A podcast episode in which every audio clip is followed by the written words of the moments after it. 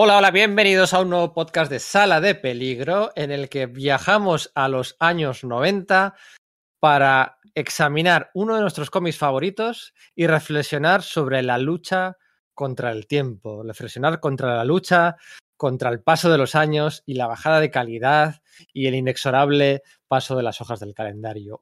Hoy viajamos a los años 90 para hablar de Astro City, para hablar de Kurt Busiek, para hablar de Brent Anderson, para hablar de Alex Ross, para hablar de Samaritano, para hablar de Image Comics, para hablar de Homage Comics, para hablar de Wilson, para hablar de Vértigo y para hablar de, bueno, personajes como El Confesor, como Jack in the Box, como todas esas popurris, esas mezclas súper bien disimuladas de personajes de la Golden, de la Silver y de la Bronce. Para, para ello están ahí aquí conmigo tres grandes amigos, tres grandes podcasters y tres grandes conciudadanos. Bueno, conciudadanos solo hay uno.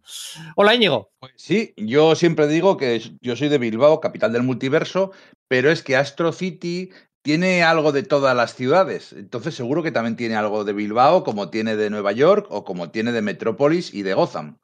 Ya quisieran. Y...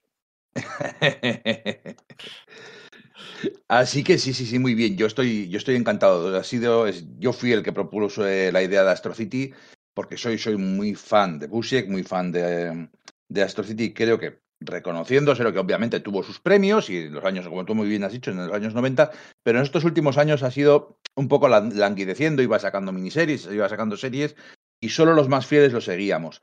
Y, yo vengo a defender que, que, no ha bajado la calidad, que ha hecho un análisis milimétrico y, espectacular, una cosa, eh, una síntesis hablando sobre el medio, sobre nuestra vida, sobre nuestras familias, pero, pero sobre todo sobre qué, son los superhéroes y qué pueden dar de sí. Y qué tipo de historias pueden contarse con los superhéroes. Y para enmendar la plana a mucha gente que no cree en ellos. Y Busiek cree en los superhéroes.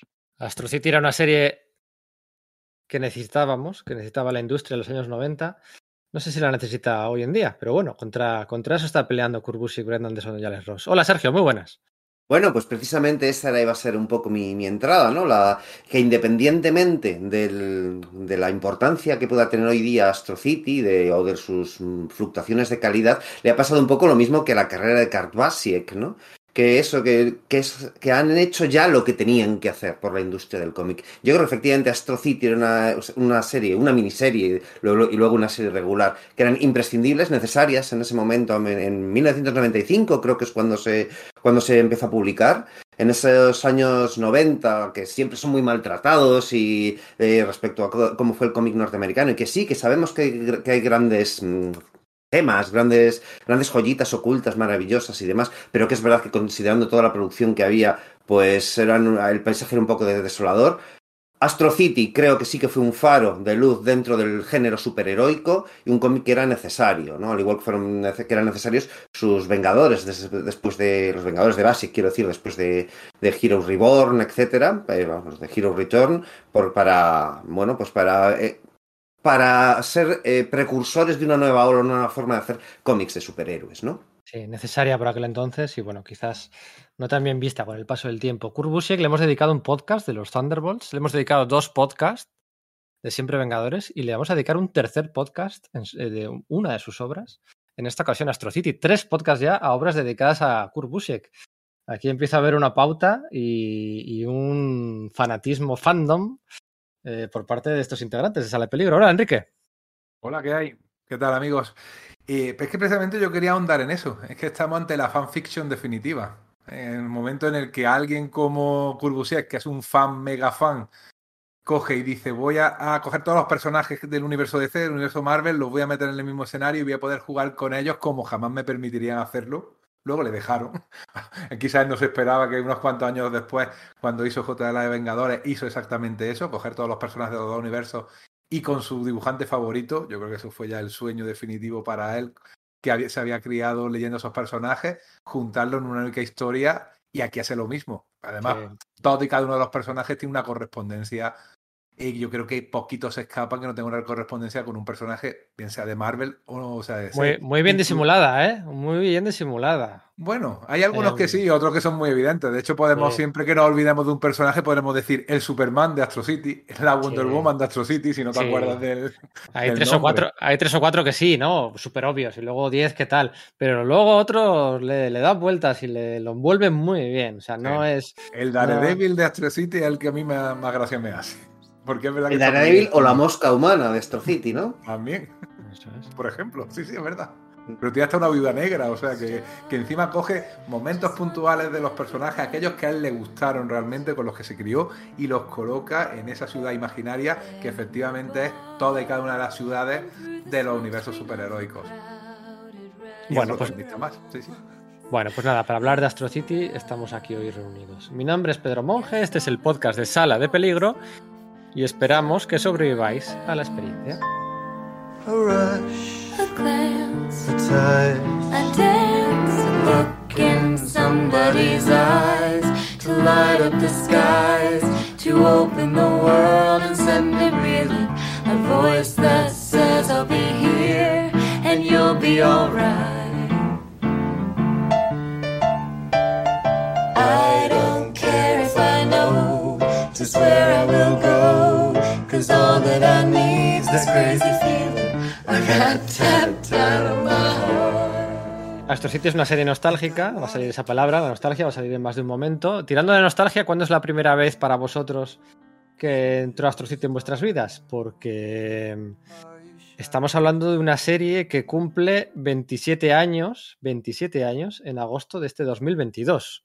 27 añazos, o sea, es de esas series pues que que continúan, pues que pues, pues Hellboy, ¿no? Continúa desde aquel entonces hasta hoy con más o menos los mismos el mismo creador involucrado de una forma u otra, ¿no? Aunque técnicamente ya Hellboy no es una serie regular, está de- pero no hay muchas series. Bueno, sí, Spawn, ¿no? Con Todd McFarlane, pero no hay muchas No, series que creador y criatura. Ah, bueno, sí, sabes Dragon, sí.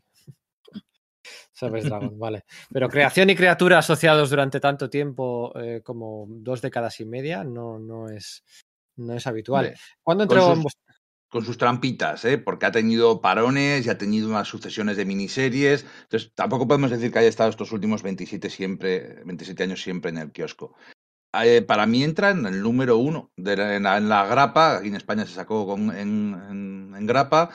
Lo que pasa es que yo creo que llegó tarde, porque si la serie empieza en el 95, empieza a ganar Eisners y Harvis en el, en el 96, 97, 98, yo creo recordar que aquí llega sobre el 98, 99. Salen, hay una hornada de cómics que salen aquí a la vez, que son los, los ABC Comics de Alan Moore, el Planetary, el Authority y este Astro City, que son cómics que son una revolución, son no tienen nada que ver con la mayoría de cosas que hay en el mercado de la grapa por aquel entonces. Yo, yo lo compré en grapa desde el principio y desde el principio me enamoró. Ese primer número es muy, muy potente. Ese, ese sueño, que vuelo, ¿no? Yo creo que desde, el primer momento dices, jo, ¿esto qué es? Esto es lo que, lo que a mí me hacía falta, esto es lo que yo echaba en falta. No, no, no les voy a dejar casi que respondan a su primera vez a, Enrique y a, y a Sergio, porque aquí- aquí tengo la primera enmienda. Eh, ¿no, no, no tenéis la sensación de que el primer número de Astro City no es representativo de lo que es Astro City?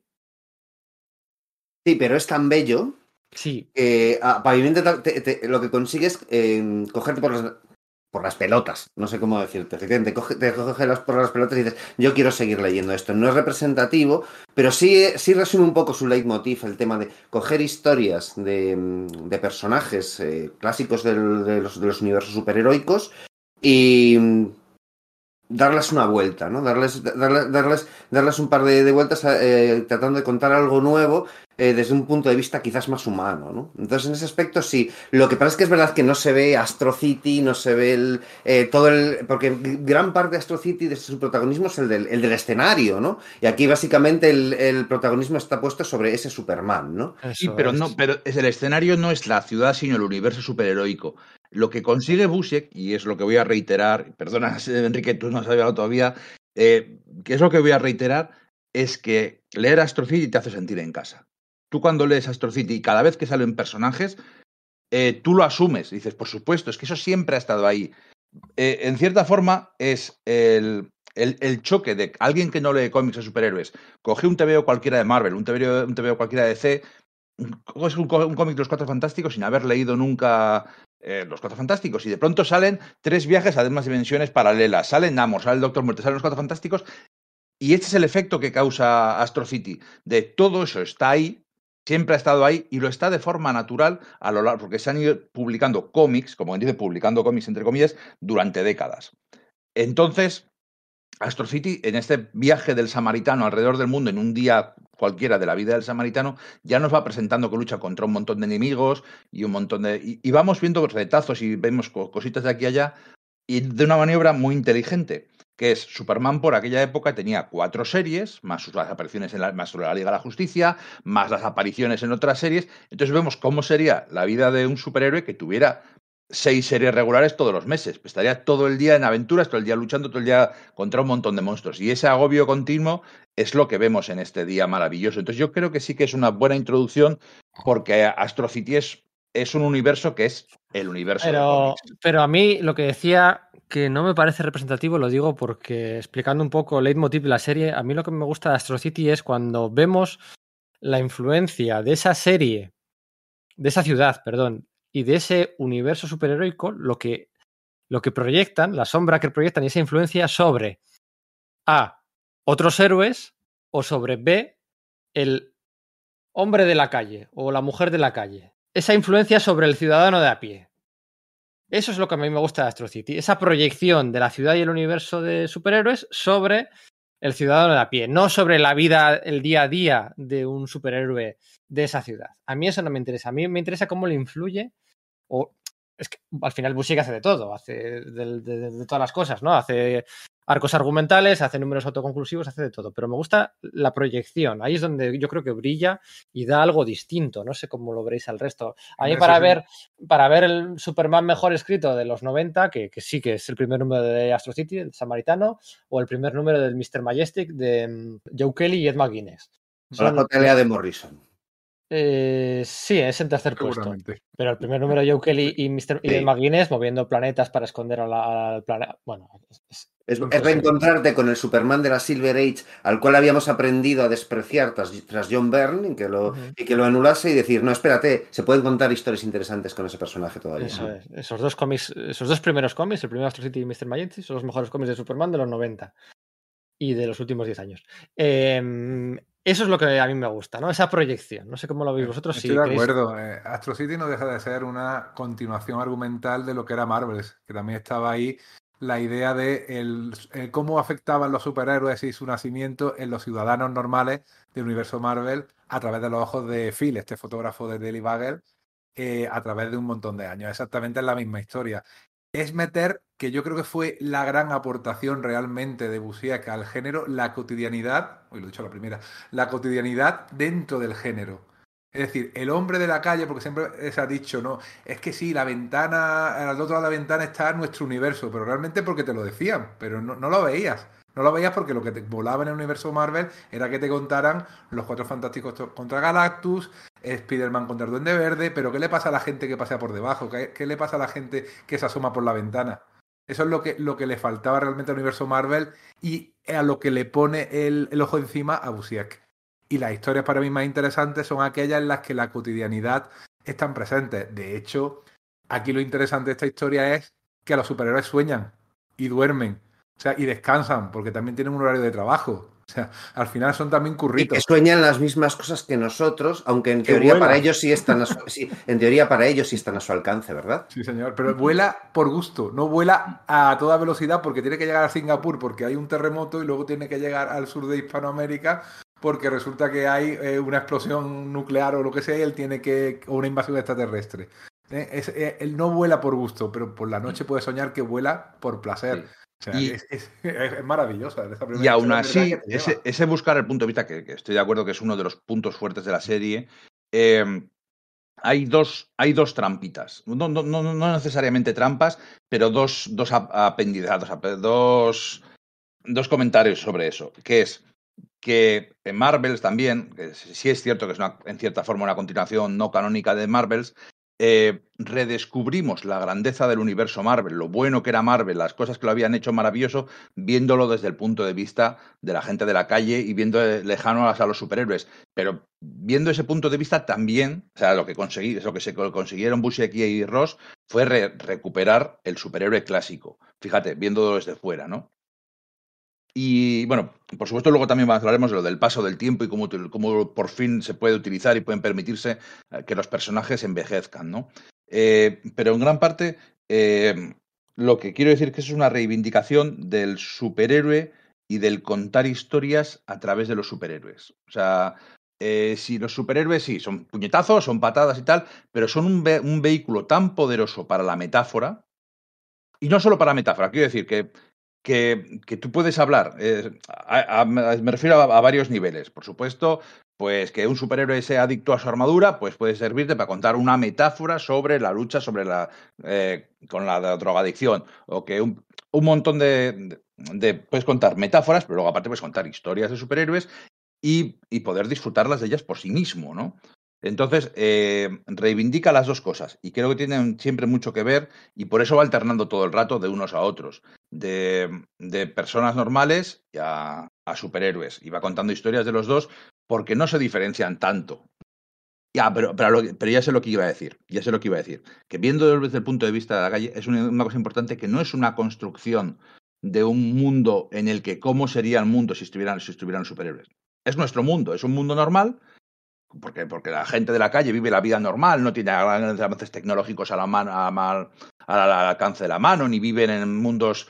Es un mundo normal en el que hay superhéroes y dioses y alienígenas y Sí, demonios y hombres ranas. O sea, quiero decir Sí. que no, no, no fabula para cómo sería el mundo si existieran los superhéroes. No, es un Pero a mundo mí, por ejemplo, superhéroes. el, concepto de control de daños en Marvel, para que alguien nos entienda, ¿no? Esa, ese concepto creado por Dwayne McDuffie, en el que, bueno, lo que venía a crear es una empresa de, de demolición, de, de, de- de- de- de De recoger- seguros, de seguros, de recoger toda la basura, de, bueno, de los enfrentamientos de los superhéroes, ¿no? ¿Qué pasa después de que, de que hay una pelea, un combate los- entre los héroes y los villanos y queda la ciudad medio destrozada, ¿no? ¿Qué pasa después? Pues es un concepto muy chulo, pero es un concepto que no está desarrollado. Y aquí se desarrolla, no este, pero es por poner un ejemplo, todo eso se desarrolla en profundidad, el héroe de la calle, o sea, ¿cómo le influye? Eh, un atasco al ir a trabajar, un to- todo eso, pero no, eh, no una pincelada, ¿no? Es un número entero dedicado a eso. Yo o- creo que lo, o, o lo- coger el autobús. O... Yo es que creo que lo fundamental es, eh, es, muy cercano a lo que estáis diciendo, pero que se- quizás se puede en- enclavar en que Astro City hace lo mismo que Marvels, porque al final al final de cuentas Astro City es una, em, una reinvención de un proyecto que, que, que Kurt Busiek tuvo para, para Marvel, ¿no? O sea, después del éxito de su Marvels con, con Alex Ross, él propone una serie que será revisitar momentos clave del universo Marvel a lo largo de toda su historia desde el punto de vista de la gente cotidiana, pues un poco lo mismo que, que pasaba en la miniserie esta de Cuatro Prestigios, ¿no? Y se da cuenta de que eso no va a funcionar, que tiene problemas con los editores. Entonces dice, bueno, pues voy a hacerlo pues por mi cuenta, ¿no? Entonces ya cuando se lo, se lo lleva a Image, etcétera, ¿no? Pero lo, lo más importante de. Yo, lo que yo creo que es más importante de, de Marvels y también de Astro City es el redescubrimiento del sentido de la maravilla. Y cómo el sentido de la maravilla en un lugar tan, tan, tan prodigioso como sería el universo Marvel o el universo de Astro City se encuentra hasta en lo cotidiano, ¿no? Como solamente el caminar por esas calles y ver en los cielos cómo se, cómo se, cómo aparecen unos superhéroes sería algo que realmente te impresionaría en esos momentos de principios de los años 90 en los que estás acostumbrados a que en los cómics eh, pues el cielo esté prácticamente encapotado con legiones de superhéroes que van a, luchar contra, bueno, pues contra la amenaza cósmica de turno, ¿no? El llevarlo a, tierra, pero no solo, pero so- sobre todo darte a entender el, ese, pues eso, ese sentido de la maravilla, esa percepción que podías tener cuando eras niño por primera vez y des- descubras, ¡hala, un tío que vuela! No, ¡hala, un tío que es gigante! Y, lleva, y llevarlo a la máxima expresión, ¿no? ¿Cómo llamáis vosotros? a- vosotros utilizáis eh, el juego este del 1, 2, 3 tal del suelo con, pintado con tiza, lo llamáis la rayuela, ¿no? Sí. ¿Cómo lo llamáis en vuestras ciudades? Porque yo creo que en España se llama de distintas formas. Ah, yo rayuela, ajá. Rayuela, ¿no? Bueno, pues entonces todo el mundo me entenderá. El número es en el que Astra. Bueno, número no, es una, una saga de cuatro o cinco Do- números. dos, dos, son dos números. Son dos números. Ah, pero mira, se me dice. Es que condensan Hace largo. información. Es que condensan información. Esa es otra de las virtudes de Astro City. Que da la sensación de que.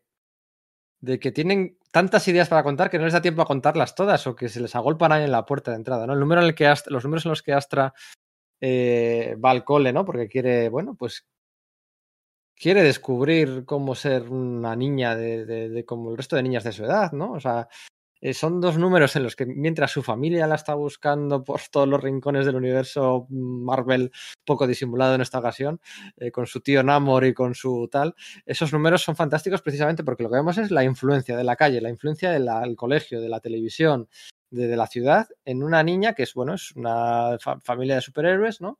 Pero esa influencia es lo que a mí, el sentido de la maravilla para el lector y para Astra, ¿no? Y eso es lo que hace brillar a esos, esos dos números, ¿no? Y están contados magníficamente.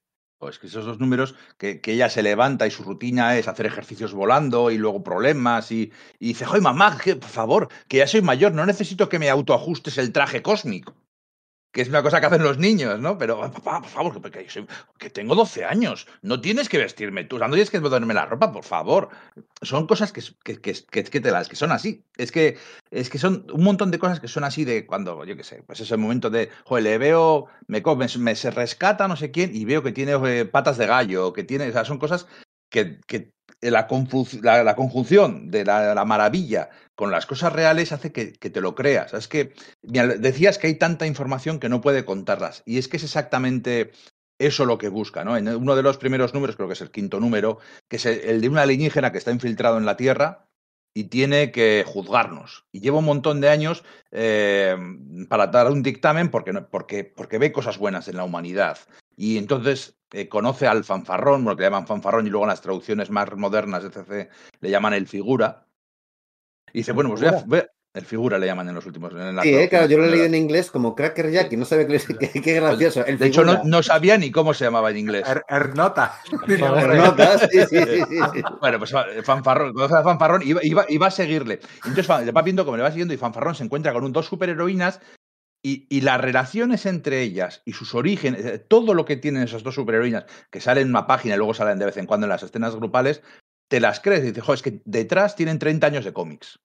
Y es así porque las ves, su continuidad, sus historias, cómo se relacionan entre ellas, cómo reaccionan a él, cómo se- es que tienen, tienen continuidad. Tienen una continuidad que no hemos leído, que no existe, porque realmente no existe, la, la conoce Kurt Busiek, pero al leerla tú, dices, esto es de verdad. Esta- estas tías tienen su serie regular todos los meses y ahora acaban de hacer un crossover con este tío que es un gilipollas. Sí, sí, sí. E- esos detalles están tan bien hechos. Por supuesto, el final de ese número es delicioso, es maravilloso. Es, es un poco de. ese, de, ese, ese- ese argumento siempre de. Es que la humanidad se mata entre ellas, es que la humanidad es egoísta. Pero sin embargo, tienen capacidad para la grandeza, para hacer poemas, para hacer cine. Y al final, unas señoras ahí, ay, que, están ahí malmetiendo, que son unos bichos que no tienen otra cosa, dice, ah, malditos humanos, y condena a la humanidad por ella, o sea, por ese, por Sí. esa miserabilidad de que tenemos Esa a veces. verdencia, ¿no? Eran unas viejas que parecían las de Aquí no hay quien viva, ¿no? Eh, el- criticando, criticando al chaval y tal, y luego cuando el chaval salva la, la casa, ah, todas sabíamos que era, que era buena persona, algo así. Estaba bien. Sí, sí. ¿Cuál es vuestro número o saga favorita de Astro City? Yo, bueno, yo tengo dos muy claras por encima del resto, y bueno, pues. eh, a ver, estamos hablando de 9 de 9 y medio y 2 de 10 para mí, eh, eh, grabadas a fuego. ¿Cuáles son las vuestras? La mía es concesión, o sea, porque eh, digamos que además fue la, que inauguró lo que es la, serie regular, ¿no? Yo había leído ya la, miniserie, ¿no? Es decir, yo había, efectivamente yo creo que esta serie aquí en España se empezó a publicar tarde, yo había oído hablar de ella leyendo en Dolmen o algo por el estilo, entonces yo creo que Planeta tardó algo en publicarla, pero yo ya tenía muchas ganas de leer Astro City. Entonces leí la primera miniserie y fue como, jo, qué guay, ¿no? Un amiguete mío se la estaba comprando en, en grapa norteamericana y me la fue dejando. Y la verdad es que flipé, flipé porque mezclaba dos conceptos que me encantaban, ¿no? Uno es, bueno, pues por un lado ese rollo de, eh, bueno, pues Batman y cómo podemos darle una vuelta a Batman, ¿no? Y luego la, pues esa trama tan común en universos superheroicos que es básicamente la misma de Legends o de la guerra Kree-Skrull, ¿no? De, bueno, pues eh, vamos a, a eh, pues ensuciar el nombre de los superhéroes para pavimentar una invasión alienígena, ¿no? Pero sobre todo tiene una cosa, una, de estas frases que se te quedan casi vitalmente, ¿no? Esto que, que el confesor, ese Batman, ese pastiche de Batman en el universo de Astro City, le dice al Tarboy, ¿no? Al monaguillo, en, en, ese eh, cuando, le está, eh, digamos eso, entrenando, ¿no? Porque él se queja, ¿no? De, "Joy, ¿por qué hacemos esto? Si es que no, no, están, no nos lo están reconociendo, ¿no? Y lo que la- su respuesta es, ah, ¿acaso lo hacemos para que nos adoren? No, no lo hacíamos porque necesita ser hecho, ¿no? Esa reivindicación del heroísmo como algo que, que es necesario hacer, no por, por- por una recompensa por ego ni nada por el estilo, sino como, no sé, como, es, como la, bondad, de, digamos, kantiana, ¿no? Por, por decir algo, me parece algo formidable. Me parece algo formidable y además es un, un discurso que creo que se repite varias veces. En el número uno de Astro City, este del samaritano, hay un momento en el que él eh, acude a una, a una entrega de premios a bomberos y tal, y les dice eso y, él dice en su texto de, apoyo, ¿no? Les cuento que los que ellos, los, los, los bomberos, los, eh, los enfermeros, son los auténticos héroes. Y es verdad, claro, ¿no? Es decir, el, Astro- eh, el samaritano de Astro City, el- ese Superman, no se comporta como, como Miracle Man o como Hyperion, que dice esas cosas, o como el de The Boys, ¿no? Como el Patriot, que dice esas cosas solo para quedar bien ante- delante de las cámaras. No, no, realmente lo cree. Cree verdaderamente que el heroísmo cotidiano es lo que es realmente importante, ¿no? Entonces, que lo marque de ese, mo- de, de ese modo básico ahí, a mí me flipó. Una saga larga, además, o me sorprendió, pero pensaba que iba a ser exclusivamente a base de, de números autoconclusivos, y bueno, pues a mí me gustó mucho. Y además acaba como la guerra Kree Skrull, ¿eh? Como una parte de la guerra Kree Skrull, porque En la guerra Skrull político, eh, ese político y Legends también. Claro, eso es efectivamente. Gordon Geoffrey. Un día habría- hay que grabar algo de Legends, ¿verdad? Ah, Pues mira, una idea. Mm, Sí, sí. Esto es así. ¿eh? Esa saga recibió el premio Eisner en el año 98. a Ujú. mejor eh, serialize de historia, mejor arco argumental, eh, del número 4 al 9, de lo que es el segundo volumen, porque Astro City empezó con una miniserie de seis números, autoconclusivos en general, eh, vieron que tenía éxito y lo continuaron desde un número 1 de nuevo, el segundo volumen, que ya tuvo un poquito más de recorrido, sí. Eh, Enrique, ¿tu historia osa favorita de Astro City cuál es? Pues como ya me ha pisado Sergio la de confesión, que vamos a hacer, me voy a quedar con una muy muy reciente del último tomo publicado en eh, ahora mismo, aunque está a punto de, aparecer, nueva- según parece, nuevas nuevas historias. El del perro, el de G-Dog. El de G-Dog porque eh, muchas veces habla nuestro amigo Íñigo de cómo le emocionan los cómics. Yo no soy tanto de, llorar por un cómic, pero a mí ese me hizo llorar, porque yo soy muy de perros. Y al final eh, te, utiliza una historia de superhéroes, de una persona que se fusiona con su perro para convertirse en un hombre perro con superpoderes. Y esa historia realmente es lo que te cuenta la relación que tiene una persona con, con su animal de compañía, ¿no? con su mascota, con su, con su perro. Y, a mí me, llegó, porque y la, cuando la he vuelto a releer para, para este- el programa, es que me he vuelto a, saltar las lágrimas. ¿eh? Es una maravilla y muy bonita y joder. y es de las últimas, porque he dicho, en, cierto momento eh, la serie va bajando de nivel, también hay que reconocerlo. ¿eh? Sin embargo, el último tomo para mí remonta a los niveles de los primeros números. O sea, ¿tú O sea qué que- tomo dices? De los tomos estos que ha El, el- publicado el último, el último de todo. ECC, porque pu- claro, al estar, esto estuvo en Image, luego en Willstorm, El, de- pero el último de Vértigo. el último de Vértigo. ¿Y, y es- y eso dónde se puede conseguir? Eso lo puedes conseguir sin ningún tipo de duda en Universal Comics, nuestra tienda de referencia para todo el material español. Faltaría más. Español, ¿eh? sí. Con su maravillosa página web. Quien no tenga la suerte de vivir en esa ciudad tan maravillosa, una ciudad también muy de superhéroes, como podría ser Barcelona, pues tienes una página web que desde cualquier lugar de España tú pides, te haces tu lista, se la mandas y te, una profesionalidad y un conocimiento digno de todo encomio, tienes tus cómics en un par de días en tu A ver, casa. estoy he entrado universal-comics.com, ya estoy dentro. Venga, Que, vi- que vienen aquí, madre mía. un montón, está- porque está- no, espera, espera, todo ese espera, ¿no? espera. Antes, Dime. antes, de, antes, de, antes de teclear Astro City, aquí pone, bueno, en la página web de Universal vienen las novedades recientes, ¿no? Que hay uno que es un Nena de John Byrne, un cómic de John Byrne que se llama Nena, que publica El, Leta. el Babe, pero eso era lo que había sa- lo que hizo Sí. hace muchos años. En los 90, ¿no? En los Ahí, 90. que Bueno, parecía pues algo así como si, consinto- como Pero si continuase una- su Hulka en Dark Horse o algo así, ¿no? Hulka de Dark Horse. Un día habrá que hablar de John Byrne en los años 90, ¿verdad? Habrá, habrá que, habrá que la- una tía pelirroja, sí, bueno, está aquí Kent State, eh, que lo publica Steve Berry, eh, hay un Marvel Ujú. Must Have de los nuevos Vengadores de Bendis, que tampoco están tan Must Have. Bueno, a ver, arriba hay un Universal Comics hay un buscador, voy a poner Astro City, a ver qué sale. Aquí, disponibles, tomo 1, Gran Vida en la Gran Ciudad, Confesión, que es el que decía el que decía mm, Sergio, álbum de familia, El Ángel Caído, eh, eh, eh, tomo 10 Victoria, 11 vidas privadas, 2 de Trifulga de pareja, on- 15, hasta 17 tomos ha sacado ECC. El último que pone aquí, hay uno que se titula. Mira, tienen todos los tomos en Comics Universal. Hay un tomo que se titula Y al final. Dices ese igual. Es ese último, sí. El número 17, sí. El número 17. De hecho, eso es la edición clavada a la edición norteamericana. O sea, han hecho una relación perfecta de tomo a tomo y son 17, 17 tomos. Y, y la que yo digo aparece en el último tomo, que de hecho la portada es un montón de personajes mirando hacia la, hacia la izquierda y aparece el perrete. Ah, si pero no- entonces no es el que yo, entonces no es el que yo digo. Puede que sea otra portada, porque depende de la edición. Aquí salen dos, eh, un, chico y una chica bailando con unas crisis en tierras Vale, infinitas. es la, es la otra. Entonces, es la otra gran historia que podría ser perfectamente mi tercera mejor historia. Es, que- es que ese Vale. tomo a mí me encanta. En los números 47 al Ahora- 52. En Comics Universal, 16,95 euros. Tengo que decir, eh, no sé si tenéis alguno en la edición de Norma. Sí. La edición La de de- Norma La es, de oro. Es fantástica como edición. La sobrecubierta de portada doble con, con- con solapas. El tacto de la portada. el- el- el- eh, la verdad es que la edición de Norma. Como es- objetos físicos son increíbles. ¿eh? Yo recuerdo tenerlas de la edad oscura y decir, madre mía. Eso es, el, color de las la tinta de- en el lomo con el título y con los nombres de los autores. Tienen, Norma sacó ocho tromos. Cuando, cuando esto pasó a formar parte de DC Comics, automáticamente, claro, los derechos revertieron para DC Ediciones, que continuó publicando las obras as- mm, continuas y desde el principio. ¿no? 16.95 universalcomics.com disponible en 72 horas. Lo tenéis en casita en 72 horas. Hoy en día ya no hay tantos tomos que valgan 16.95.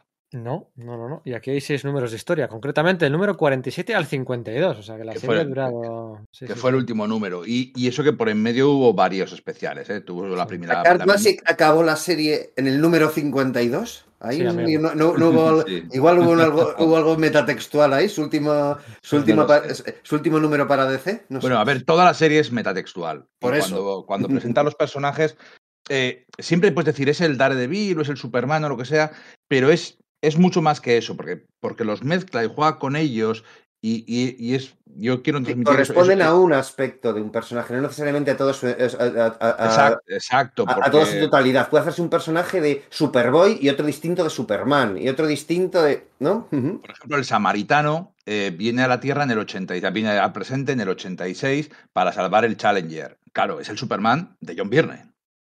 En el 86, claro, no es el Superman de la de, de oro ni nada por el estilo.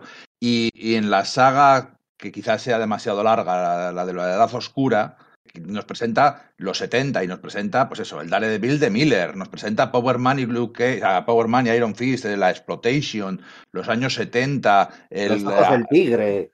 Sí, sí, sí, exactamente. Es todo ese, todo ese rollo de que fuera del mainstream, de, de- de esa deriva, no, no deriva, esa tendencia de Marvel de hacer cómics que no eran superhéroes puros, sino que tiraban de otras, de, eh, de otras tendencias, y, todo eso nos lo presenta ahí. O sea, decir, entonces puedes ver que están ahí, pero luego tienen giros guapísimos. Y a mí lo que, una cosa que me encanta es que envejecen. De los personajes todos, pues fue superhéroe del 61 al 72, o del 70 y tal, y la historia de la gente de plata, que es el Capitán América bien hecho, por decirlo así.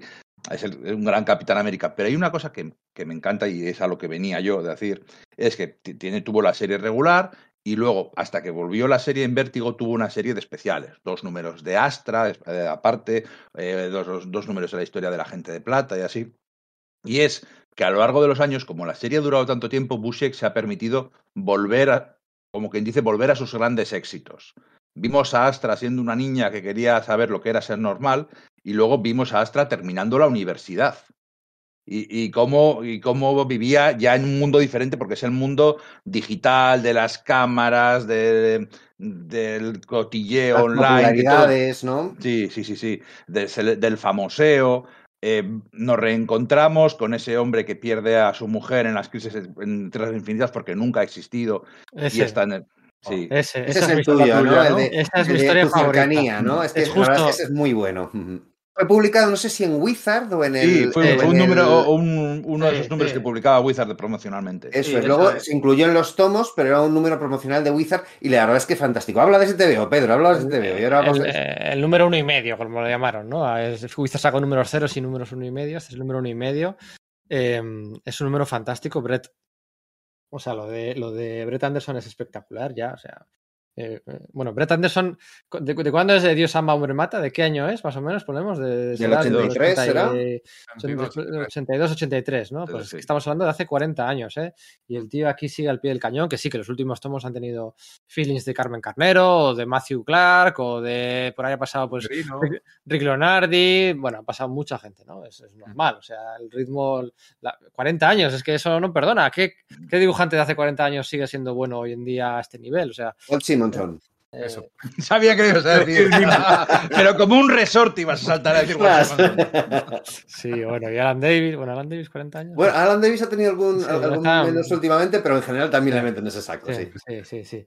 Pero este número es fantástico porque es eh, un hombre de la calle, no es un superhéroe, es un hombre del, del- del ciudadano de a pie, que es como me gustan a mí las historias de Astro City, que no puede dormir. No puede dormir por las noches porque es que está todo el rato acordándose de una mujer, se acuerda de una mujer, esta mujer que le persigue en los sueños, que, que- quién será esta mujer si yo no la conozco de nada esta mujer, no es ni de mi trabajo, ni de mis amigos, ni de la oficina, ni del bar al que voy a comer, ¿quién será? ¿Quién será?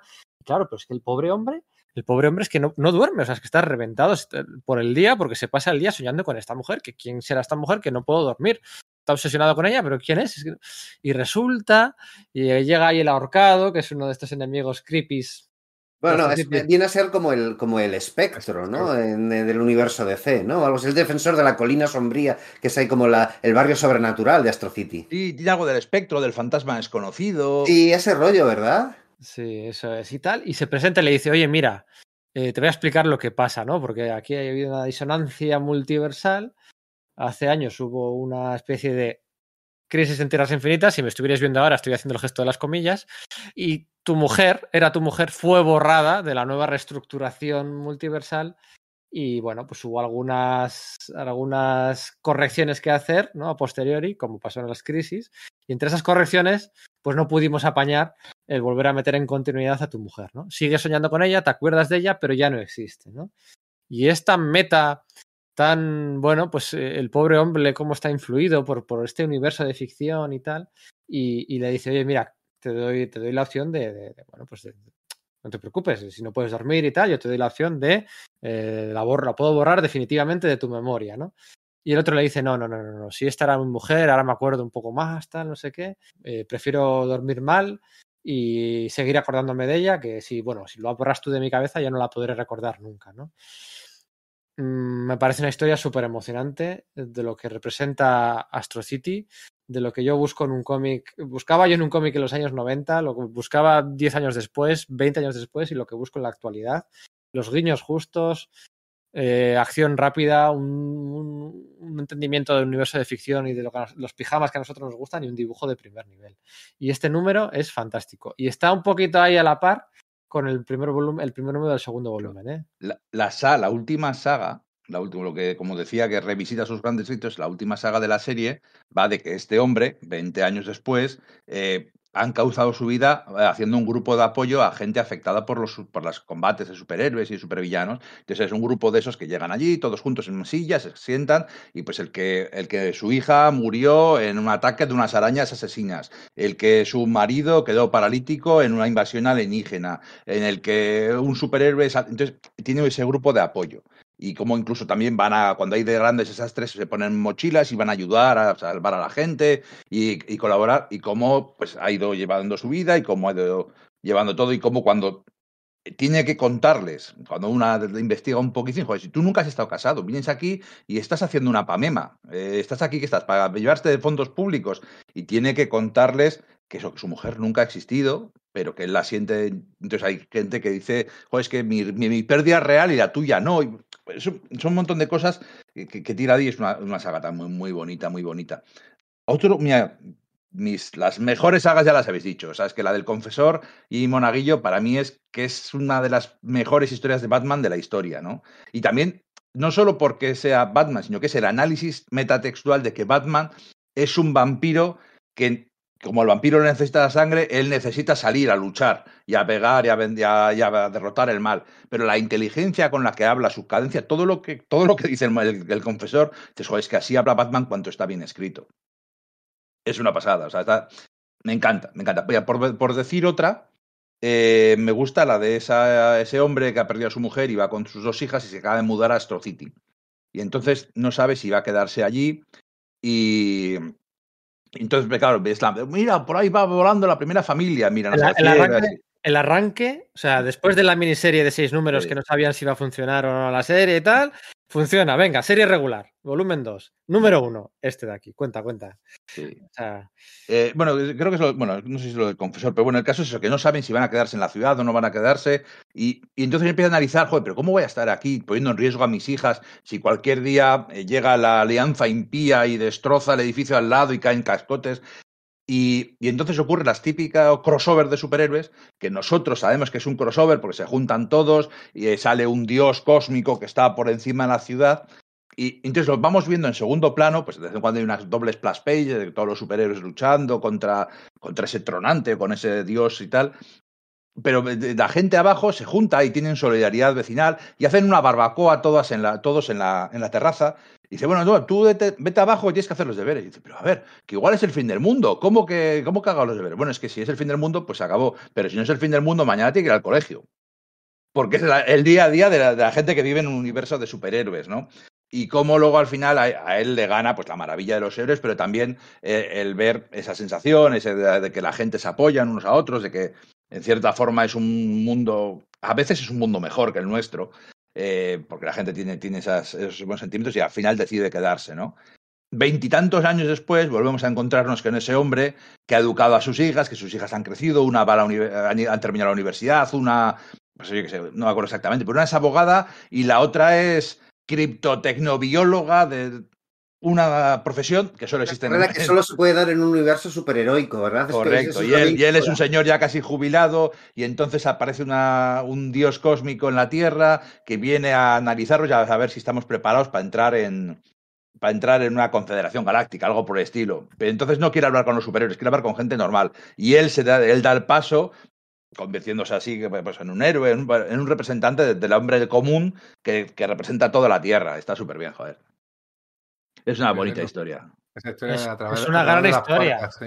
Sí, es una gran Muy historia. Es un número autoinclusivo, donde hay una gran combate cósmico contra Zeus tal, no sé qué, pero es lo de menos. Lo que importa es cómo afecta eso a la vida ordinaria de la gente de la Sí, calle. Pero es que encima tú lo estás viendo y, y, am- y- y- y te explicaba, al final resulta que habían secuestrado a su mujer y entonces ves que llega el samaritano que la ha rescatado y dices, claro, es que en un tallín de, de ese evento, en el, en el tallín del, del samaritano tiene que luchar contra los malos, rescata y tal, y aquí le trae y la vuelve a meter en el evento principal.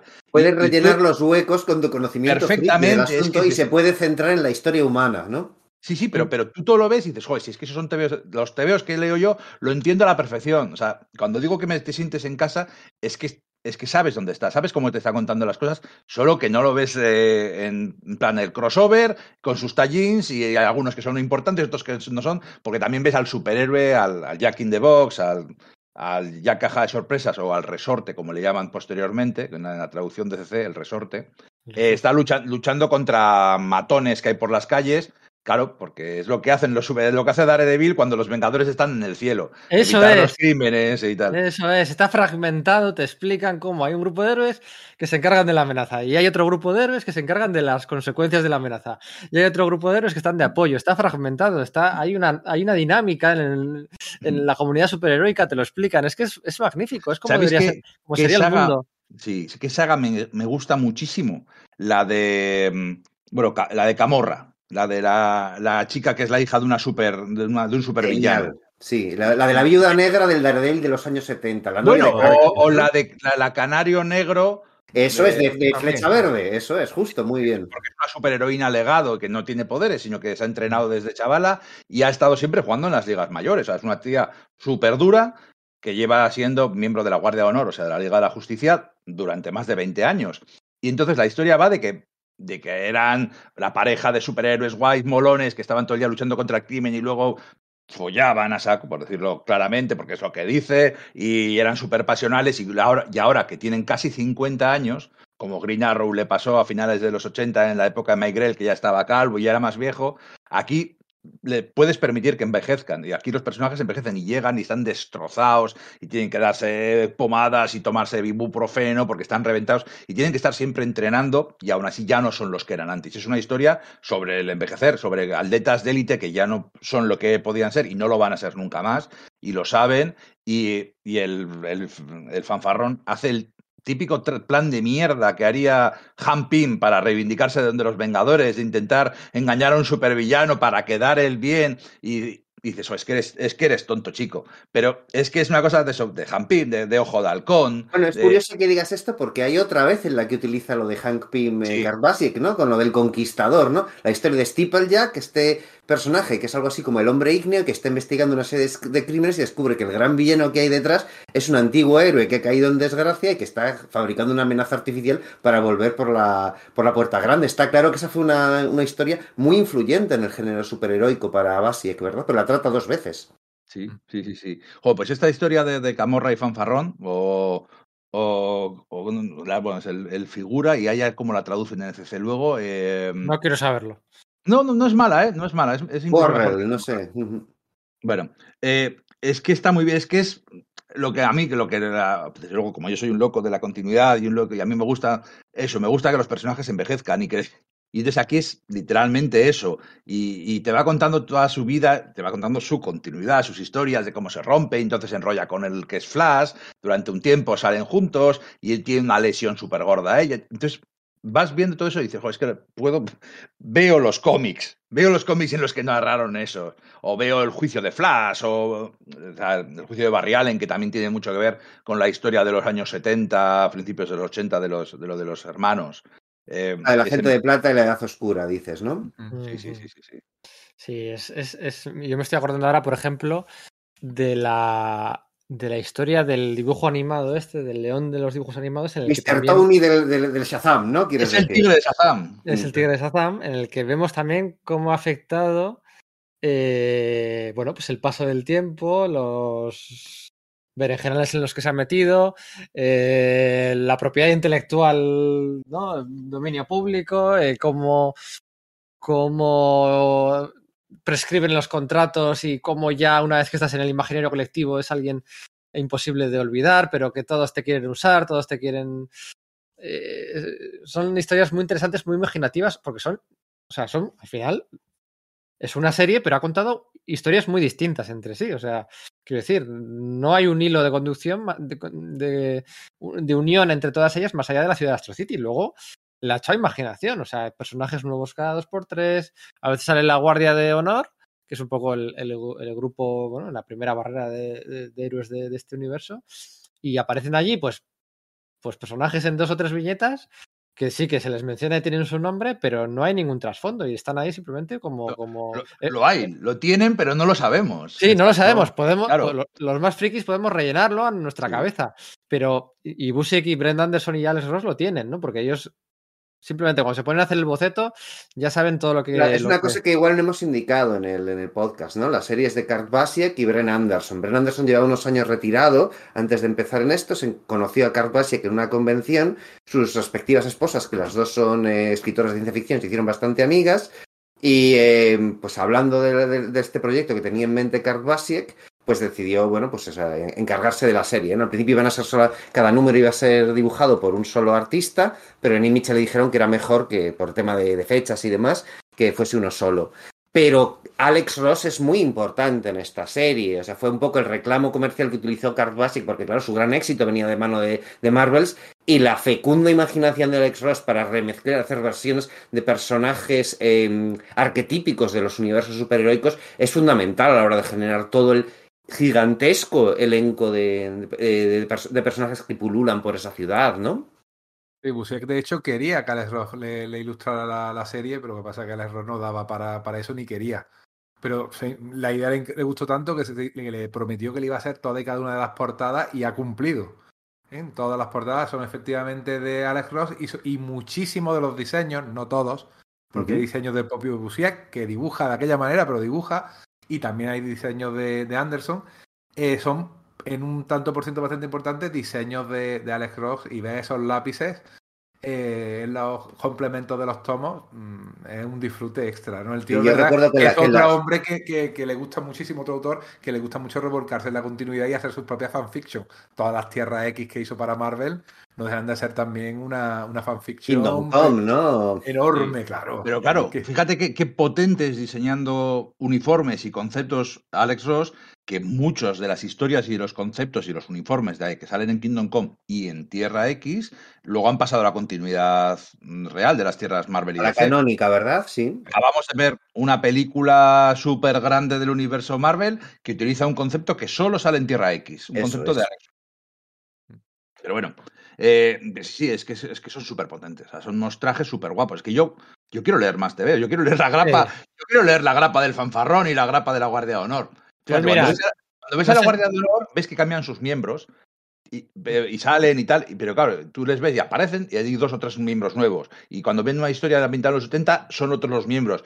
Y, y notas como han ido y dices, oye, la, la- y el- la pesadilla negra, no sé cómo se llama, un monstruo que hay, un malo, durante La una pesadilla época viviente, ¿no? durante una época fue un superhéroe, claro, y salen- cuando salen los 70 y los 80, ahí está la pesadilla viviente como un superhéroe y que, o sea, ese tipo de... de- de- Starfighter, ¿no? Esa especie de Capitán Marvel setentero, ¿no? y de variación de las de las de las alineaciones de los cómics de superhéroes que, que, que, eso te ocurre hay una, una cosa que yo siempre he notado no que dices joder coges una coges los, los eventos tú coges solamente los eventos de DC y si vas mirando y sale la alineación de los Vengadores o la- perdón, de la Liga de la Justicia de los Titanes y tal y es siempre diferente y va cambiando a lo largo de las décadas y hay dos o tres que se mantienen pero va- muchos van cambiando entonces el que coja eso y no conozca lo anterior quiénes serán toda esta gente y aquí hay mucho de eso. ¿Quién será toda esta gente? Pero bueno, no importa, no es relevante para la historia. Pero existe.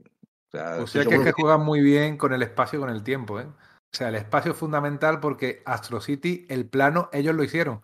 Existe un plano de Astro City donde está cada edificio, cada calle principal, donde está situada esa colina donde está la magia, donde está la base de, la primera familia, que son el equivalente a los cuatro fantásticos, y cuando eh, te salen escenas en los que van por una calle, esa es la calle por la que tienen que ir. Si resulta que Hablando la- del urbanismo de Astro City, perdón, una cosa muy breve. A mí me parece que, porque que creo que no hemos dicho, o sea, es decir, cada una de las calles o de las plazas o de los edificios de Astro City tiene el nombre de un autor de, de la historia del cómic como norteamericano. Gotham, por otra parte, ¿no? Como Eso es, pero yo creo que Astro City empezó con, empezó con este juego antes, o por lo menos utilizarlo de forma, venga, todo tiene que ser así, El, ¿no? el primero que lo hace es Miller, yo creo, en el regreso del Señor de la Noche o en año 1, no lo sé. Sí, tiene razón, habla de Robinson Park Pero, pero en pero el universo en DC se hace sin orden ni concierto. Mm. O sea, habrá unos, do- unos 200 calles Kane diferentes o unos 200 almacenes Finger. Porque Sí. eh, cada, autor mete una referencia y la mete porque la mete para, para meter el- el- el- la calle O'Neill. Pues ya está, pero aquí todo tiene sentido y aquí todo Sí, está sí, sí, bien. efectivamente, detrás de la calle Kirby, si es que existe, hay una calle O'Neill y detrás de la calle O'Neill estará la calle Grell. Y, siempre va a ser así porque lo tienen clarísimo eh, cuál es la ruta, dónde vive cada personaje, qué- cómo es el tipo de barrio en el que viven. Entonces ya la ciudad en sí mismo forma parte de, de- ser un personaje, un personaje más.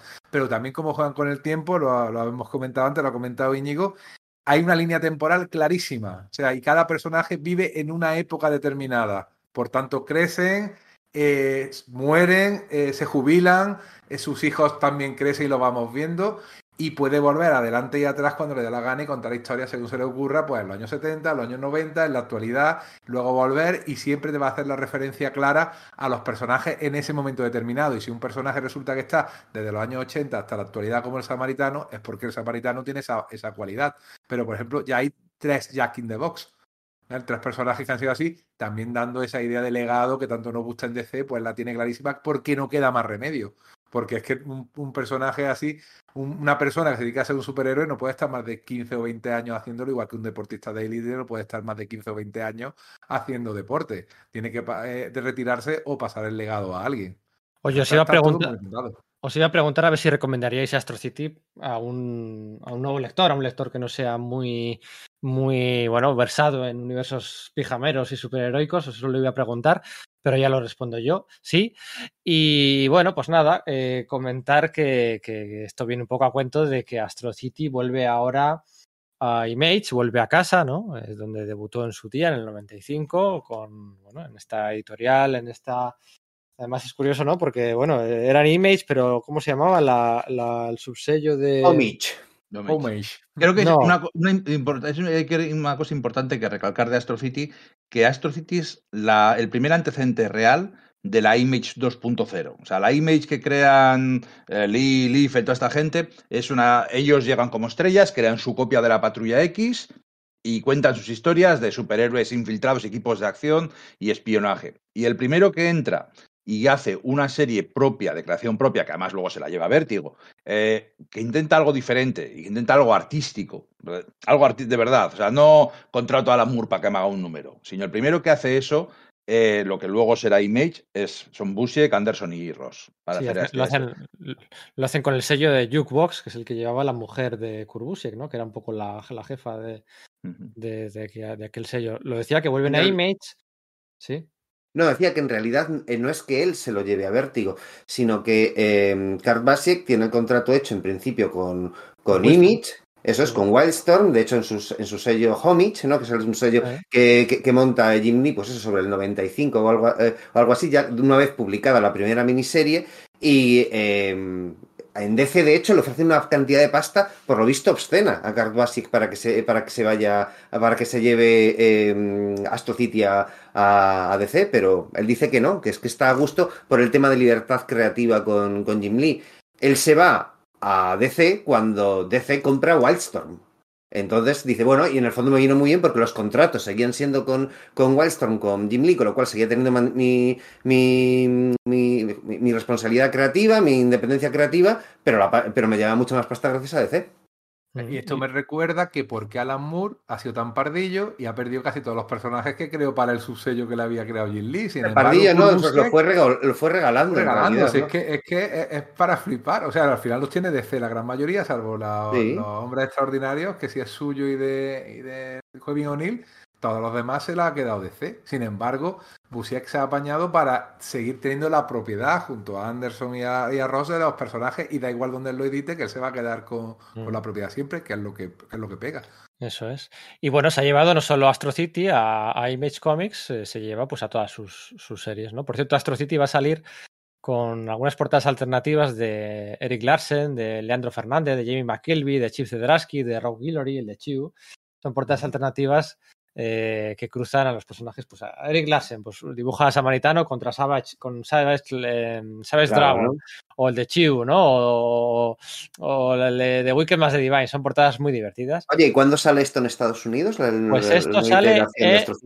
Esto es- estamos ya en febrero, sale en marzo. Y, O sea, que el mes que viene hay que estar atentos para, para pillarlo Bueno, en Radar Comics, hay ¿no? que- hay que- habría que estar atentos ya. Habría que, ¿Me estás que- contando? Bueno, habría que haber estado atentos ellos, ya, ¿no? porque sabes que, sabes que no solo se lleva Astro City, se ha llevado el Arrow Smith que tiene con Carlos Pacheco, Sí. que lo sacan también en Image, una nueva miniserie, Behind the Enemy Lines. Que Se llevan tan- petando. que lo está petando, y con José Villarrubia y compañía. Em, se llevan, eh, bueno, se llevan ya, eh, el Autumn Lands, esta serie que, bueno, un poco indie, que a mí, no A mí me gusta mucho, yo tengo los Sí, es tomos una aquí. especie de, de, de Kamandi muy bonito, ¿verdad? Bueno, sí. Lanzarán una serie nueva que se llama Free Agents, que es un poco como el Power Company que hizo en los 90, ¿os acordáis? Sí. Eh, y la crea con Fabián Nicieza y Stephen Mooney. Bueno, ya os podéis imaginar el corte de el grupo de superhéroes de Kurt Busiek. Eh, y reeditarán el Shock Rockets, la obra Ah, mira, de- con Stuart Timonem, ¿no? que hizo Busiek con Stuart Timonen, ¿no? Y todo esto a lo largo pues, de enero, febrero, marzo, abril, ¿no? Y irán sacando todos estos contenidos ya en Image Comics y los podéis conseguir. Algunos igual ya vais tarde, porque para el de Arrow Smith de enero habría que haber hecho el preview un mes antes y tal, ya vais tarde, amigos, esto no puede pasar, si no os escucharais esto no pasaría. Eh, los podéis pedir en Radar Comics. En Radar Comics, como siempre, todo el material de previews y de importación norteamericana eh, hasta el día 23, 24 de cada mes, que se cierra, ¿eh? campana y se acabó y se cierra el- la posibilidad de hacer previos. Tenéis, pues eso, veintitantos días para hacer todo el previos y pedir los cómics que queréis comer, comprar para el mes siguiente. Los de DC, los de Marvel, eh, el pijameo, esos casi casi que no tenéis ni que apuntaros, porque ya os tienen ahí asignadas las series y bueno, pues saben más o menos qué series os vais a comprar. Pero estas cositas nuevas que salen así de vez en cuando, el Arrow Smith o el, o el, o el Astro City, darles un toque, escribirles por la página web, un correo, lo que haga falta, porque los van a conseguir todo, ¿no? Astro City, no estoy encontrando el precio, pero vamos, que supongo que será precio estándar, ¿no? 3,99 y cosas así. Es que Eh, nada que juntes, eh, juntas esos 20 euros que, con los que, a partir de los cuales el, el- el envío resulta gratuito a todo el territorio peninsular, y ya lo sabéis, pues eso, pues un envío genial, o sea, de con, con el cómic perfectamente conservado en su bolsita, con su baking board, bueno, pues de gente que sabe el material que está tratando, ¿no? Y cómo somos los coleccionistas de, de grapa norteamericana. Eso es, 3,99, eso es, 4 dólares. Nada, nada que compréis 5 cositas, gastos de envío gratis, como siempre, la buena gente de, de Radar Comics. Yo reconozco que no tengo todo Astro City por un toque mental mío de no tener dos colecciones eh, distintas en mi estantería. Yo tengo solo lo de Norma. La DCC no tiene el mismo formato que el de Norma. No tengo lo de DCC. Solo tengo los ocho primeros tomos porque si no sería, bueno, sería una colección que me trastocaría eh, los A chakras. pensar como si fuesen dos colecciones, ¿no? Sí, claro, eso es. sí, sí, sí. Empezamos con grapa, luego tomos, luego tomos de otro tamaño. Yo lo tengo así, ¿eh? Sí, yo también. Yo, Guiño un poco el ojo así con el tic, pero bueno, me aguanto porque merece la Yo, pena. yo sí, yo sí me compré el resto de tomos de Norma, aunque tuviera las grapas muy valoradas, eh, porque eran tomos muy bonitos, como, como bien habéis Esto dicho. Pero bueno, lo que yo vengo a decir es que esto lo publicó Planeta en su día, luego lo publicó Norma, luego la publica CC y evidentemente al llevarse Astro City los derechos a Image Comics y ya no ser derechos que vienen de DC, del pack completo de DC, eh, ahora pues la licencia está en el aire o no tiene ECC eh, inmediatamente la licencia por ser un producto de DC. Así que ahora en esta nueva vida en Image Comics pues tendrá seguramente una segunda vida en España, quizás en alguna editorial anterior, que vuelva a Planeta, que vuelva a Norma, o bueno, pues eh, veremos si Depende de salta cómo vaya la puja, ¿no? Eso es, depende cómo, depende del money money. Decías de todos modos, Pedro, eso, que, que no tienes todos los tomos, ¿verdad?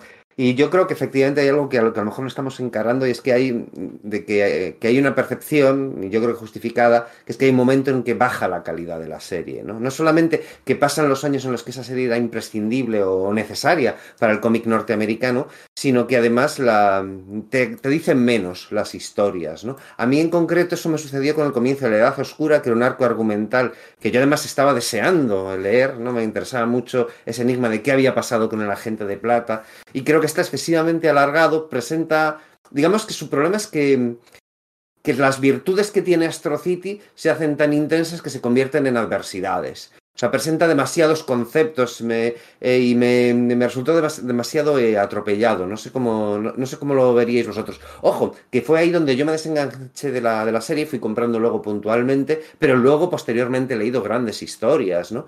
Pero digamos que ese fue el punto en el como, bueno, esto ya no me interesa tanto, ¿no? ¿Cómo lo veis vosotros esto? Sí, por contagio, y por contagio, porque lo que estaba produciendo Kurt Busiek, eh, sobre todo cuando ficha por DC, ¿no?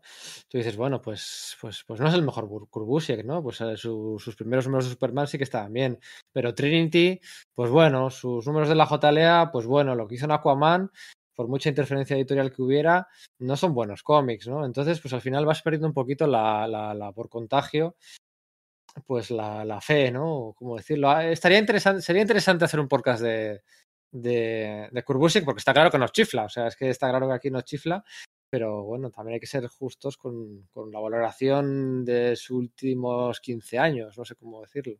Él también ha tenido sus problemas de salud, ¿no? Entonces Sí. supongo que es difícil. Sí, sí, sí, sí, sí.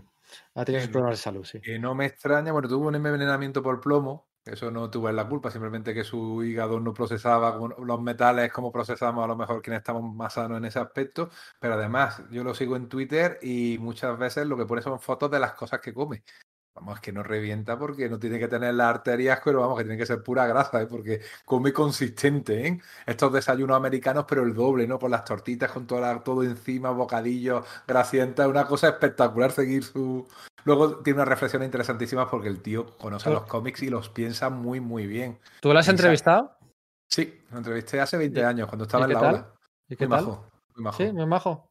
Sí, la verdad que A sí. mí, a, a mí, bueno, no tan majo. No, No, no sé, no- según le pillaría. En aquel momento estaba en, en- en- en- en todo lo alto. Estaba haciendo Iron Man, estaba haciendo Vengadores, estaba con Astro City. De hecho, eh, estaba la mujer por allí, pero tenía una entrevista de, también con una editorial, porque como has dicho, es, es escritora, y se llevó a su niña pequeña y la tuvo un rato en, en brazos para que no se, pues lo grabábamos en vídeo y para que no se vea la niña por tema que de, de protección de imagen, pues yo tuve a su hija en brazos, a la hija de, de Curbusiek, que por cierto se hizo caquita encima mía.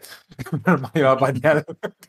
Esta anécdota no esperaba, no esperaba contarla, tío, no me acuerdo, me, me iba acordando sobre la marcha. Olía aquello regulinchi, Carvalito, era, era un bebé, era muy pequeñaja. Pero la verdad que sí, no, no, no sé, muy bien. La verdad que en aquel momento estaba, estaba bien, un tío muy americano, muy grandote, muy... oh, Sí, Pero muy, muy marcando mucho las distancias. O sea, majo, Sí. cordial, pero no, bueno, no sé, no todo lo. Bueno, a ver, es que es el never meet your heroes, ¿no? Nunca conozcas a tus héroes, ¿no? Y para mí, Kurbusiek, pues bueno, era. Es, es, es, es- pues fíjate los Thunderbolts, ¿no? Es, para mí es de lo, de lo mejor, de lo mejor. Y bueno, fue un poco así la entrevista. No, no la saqué, por cierto, la tengo sin transcribir. Mira, algún día podríamos, podría sacarla, transcribirla. Y la, la entrevista está bien, pero cordial, distante, no sé cómo decirlo, muy, muy, muy así, muy poco fan, ¿no? O sea, muy cansado del fan, ¿no? No sé cómo, no sé, no sé, no sé explicarlo. Mira que yo no voy de fan, yo voy muy siempre también respetando las distancias. Eso de que habla sería hace cuánto, cinco años, seis años o Pues vino a Metrópoli Gijón, pues sería hace 2017, ¿puede ser? 2016 o 17, uno de los dos. Eh, se- según- es que también cuando hacemos una entrevista pillamos a una persona concreta en un momento concreto y si a lo mejor ha tenido ya una mala comida por motivos, ya te puede fastidiar la, entrevista. ¿no? digo Cualquiera que no, sabe, pero ¿no? bueno, pero bueno, era una- Claro. la- la- estaba, estaba Carlos Pacheco, estaba Steve Englehart, estaba José Luis García López. O sea, habían traído a, a invitados para agasajarle, ¿no? Para motivarle, para... Y bueno, no, no, no, sin más tampoco, es una percepción personal, ¿eh? Y, yo creo que influye mucho el Never Meet Your Heroes. Pero sí, algún día, mira, pues ahora que hacemos dolmens temáticos, podríamos hacer algún día una, un, podcast. Hay que hacer un podcast de Curbusiek, pero pod- podríamos estar, Añadamos a la larga lista de podcasts que haremos. Podríamos estar horas y horas. Pero claro, es que yo de Busiek, si empezamos a analizar el, el Marvels, es que, pues, que podríamos hacer un podcast solo de Marvels. Mm.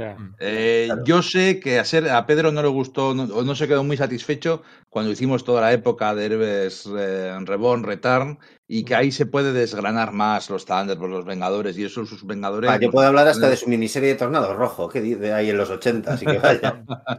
Bueno, mi segundo cómic de Spider-Man es un cómic suyo, es un cómic de, de inventorio, de estos que dicen de, de- de relleno, el eh, de Supernovel, y bueno, pues eh, contra un villano de cuarta fila que no ha vuelto a salir, pero bueno, ahí estaba. Kurbusiek, ¿Cómo era aquella serie que hizo para Eclipse? Un grupo de El Liberty. Project. Liberty Project es. Exacto. es- ah, Sensacional. me encanta Bueno, Liberty bueno, Project. bueno, vale, ya, ya, ya, ya No, o sea, Busiek lo flipaba en aquel cuando yo lo entrevisté porque todo el mundo le preguntaba por Liberty Project y para él era una cosa que había hecho de re- por ganarse la vida, pero que realmente no le tenía nada a aprecio. Y dice, "Bueno, pero ¿qué os pasa en España con Liberty Project? Que todos me preguntan. Fue lo primero que leímos de ti, tío. Claro, eso es lo que pasa, ¿no?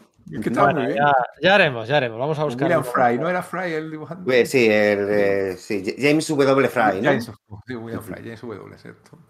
Como dicen todos los episodios de Astro City, eh, cuando. Está usted dejando eh, Astro City, ¿no? Vuelva pronto o algo por el estilo, ¿no? Conduzca con cuidado. sí. Conduzca con Yo, cuidado. yo tengo que decir una cosa, que la historia esta de la gente de plata viajando hacia atrás en el tiempo, que es anterior o posterior a lo que hicieron con el Capitán América o anterior o posterior a lo que hicieron con Batman, cuando los mataron respectivamente. Sí, es muy parecido. ¿no? Y lo Yo segundo creo es que es justo en el año en el que mm, condenan a muerte por matar a un dirigente extranjero a la gente de plata, no había pena de muerte en Estados Unidos. Resulta que, la- que el Tribunal Constitucional la había abolido entre el 72 y el 76. Y a la gente de plata lo ¿Verdad? mataron en el 73. Sí, o sea, sí, yo sí, cuando lo leí, eso es- vi la fecha, digo, esto no me suena, porque me sonaba No la historia ¿no? de la pena de muerte, porque el tema me interesaba. Y, y digo, ya, ahí te- te- se te ha escapado, Busiek. Cualquier día le escribo en Twitter y le doy la lata con el tema, a ver qué me cuenta. Sí, pero bueno, es que hay otra cosa de la, de que que decimos. Seguro, seguro que tiene, es que conociéndole, seguro, que tiene un dossier de cómo eh, hubo el juicio aquel de, ¿sabes? Ese, y eso eh, hay un episodio de un, un, un- un abogado que le contratan para defender a un mafioso que es culpable, que es culpable Sí. de un asesinato, y entonces empieza a decir, bueno, es que igual no fue él, igual fue un doble malvado. O igual había, la, había- la duda razonable en el jurado, Sí, ¿verdad? sí. O igual había controlado, o fue un doble malvado de una dimensión, de otra dimensión, o cosas por el estilo. Y cómo cambia luego el tío ese es perseguido por la, ma- por, los, ma- por la mafia y sale una especie de Punisher y tal. Pero el- pero el, el el- el caballero cómo gira, voy a meter las leyes de los superhéroes, que claro, que, que cuela siempre. de- no, Iron Man no ha matado al embajador de Carnelia delante de la ONU, es que controlaban su armadura. Ese tipo de cosas que en los TVOs cuelan, pero claro, en la hora de los juicios es más complicado. Y seguro que Busiek tiene alguna cosa de no, no, es que se cambió la ley y aquella sentencia del Tribunal Constitucional no fue del Tribunal Supremo estadounidense no fue así porque Y luego además, ¿qué es eso? Que el, personaje este, el- el agente de plata, es básicamente el Capitán América de los años 70. Está hablando un poco de la saga del Imperio Secreto. Pero también, pero es que es eso, no es unida, unívoca la relación, porque de algún modo también es, eh, bueno, pues Superboy la legión de superhéroes, ¿no? Porque se va a un futuro que está inspirado en él y en el que está luchando, es muy parecido. Y por otro lado, tienes esa historia de, de ese Superboy, que creo que era Starbright, con, con ese Lex Luthor juvenil, ¿no? Que es que. ¡Ay, qué historia más bonita! preciosa sobre la fiesta de cumpleaños de ese Lex Luthor juvenil y cómo él ah, cuando, cuando muere ese, ese, ese héroe juvenil pues se replantea todo, ¿no? No sé, entonces bueno, pues son, tiene muchas, eh, muchos enfoques que dices, ah, bueno, esto es, esto es de cajón, no, no lo es tanto, y quizás es la gracia de esta gran serie, ¿no? Pedro estaba, Pedro estaba despidiendo, pero nosotros hemos lanzado a hablar. Sí, es verdad, somos- siempre, siempre somos así, somos lo Eh, peor. este es el podcast que iba a durar 40 minutos porque había poco de lo que hablar, ¿no? 17, 17. Sí, sí, sí. Empezó bueno. 17. Hala, abrazote. Un abrazo, chicos. Abrazo. Adiós. Chao. Lately, I've been, I've been losing sleep, dreaming about the things that we could be. But baby, I've been, I've been praying hard. Said no more counting dollars, we'll be counting stars. Yeah, we'll be counting stars.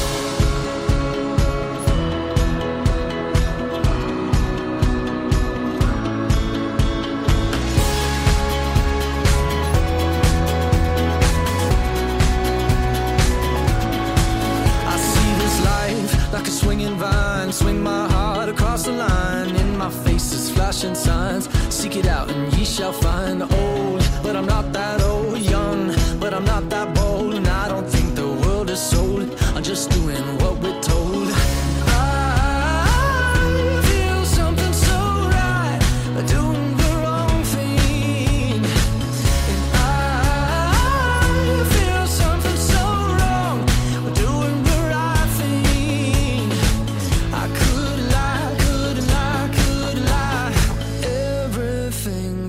kills me makes me feel alive. Lately,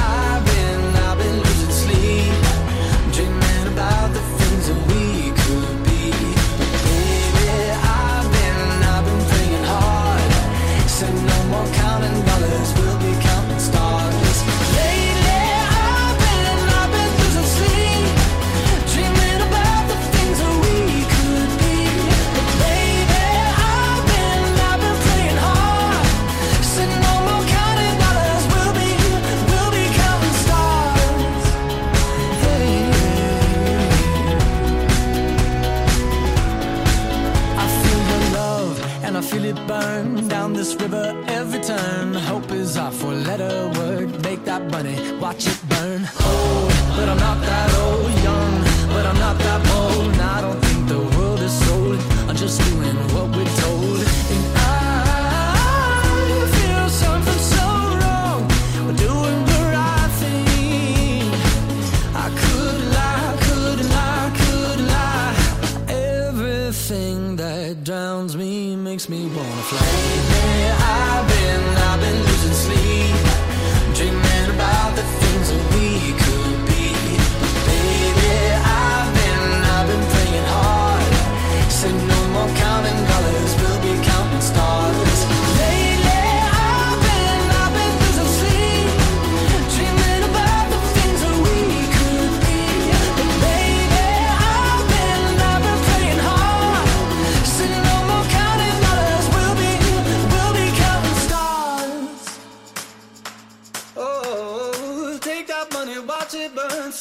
in the river, the lessons I learned. Take that money, watch it burn. Sink in the river, the lessons I learned. Take that money, watch it burn. Sink in the river, the lessons I learned. Take that money, watch it burn. Sink in the river, the lessons I learned. Everything that kills me makes me feel alive. Yeah, I've been, I've been losing sleep, dreaming about the things that we.